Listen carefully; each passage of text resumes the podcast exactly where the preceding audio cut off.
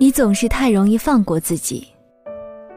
曾经有个作者问我：“编辑老师，我很想出书，可就是下不了笔，怎么办？”我说：“为什么下不了笔？是不是因为没有构思好？你写目录大纲了吗？”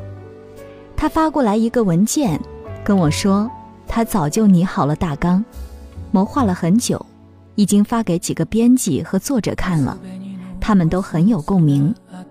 我看了一下大纲，是关于思维误区的，有几个点写得很不错。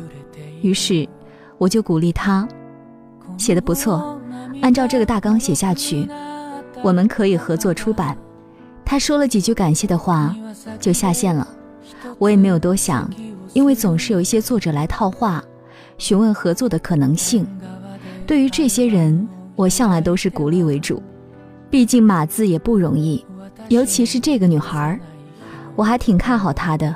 她人很聪明，在作者群里很是活跃，经常跟别人讨论一些写作计划与技巧，善于把握读者的阅读心理，属于编辑们喜欢的那类作者。后来等了很久也没有动静，渐渐的我就忘了这回事儿。有一次在一个群里看见她跟别人聊天。关于写作计划的，看他那激动满满的样子，我忍不住问他：“上次说的那个写作计划怎么样了？我还等着看你的文章呢。”他不好意思地说：“哎呀，不好意思，最近工作比较忙，经常加班，所以那个写作计划只能推迟了。”这句话让我想起了网上的一篇帖子，讲作者如何应对编辑催稿。我也经常遇到一些重度拖延症的患者，也见过一些奇葩的脱稿理由。比如有个作者说最近在坐月子，没法写。后来我才知道，这个作者是男的。所以我直接问他：“那你可以晚上写，或者周末。”他说：“晚上回家做饭吃，忙完很晚了，周末需要大扫除，更没时间。”我每说一句话，他总有解释的理由。我说，其实也花不了多少时间，你每天抽时间写两千字，一开始不管写的好坏，只要坚持下去，十四天后写作的习惯就形成了。过了一会儿，他回了一句：“道理都懂，可我是重度拖延症患者。”话聊到这份上，就无法说下去了。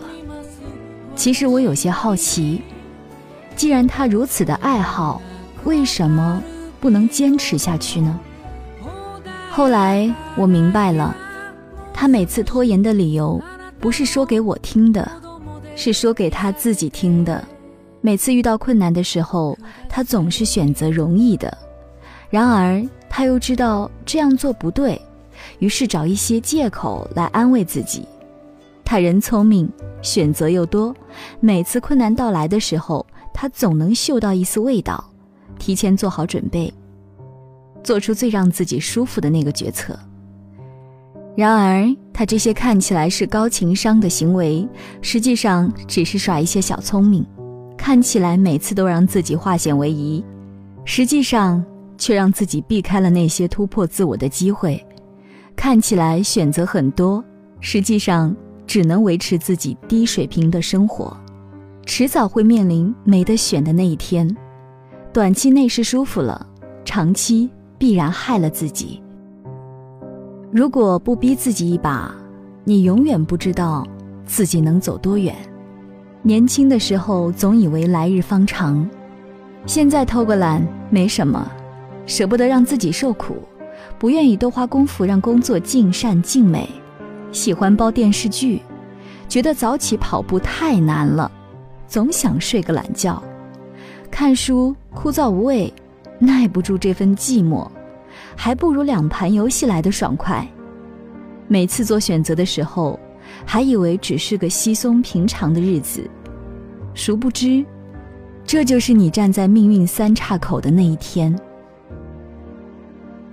蔡康永说：“十五岁。”觉得游泳难，放弃游泳，到了十八岁，遇到一个你喜欢的人约你去游泳，你只好说：“我不会耶。”十八岁觉得英文难，放弃英文；二十八岁出现一个很棒但是会英文的工作，你只能说：“我不会耶。”人生前期越嫌麻烦，越懒得学。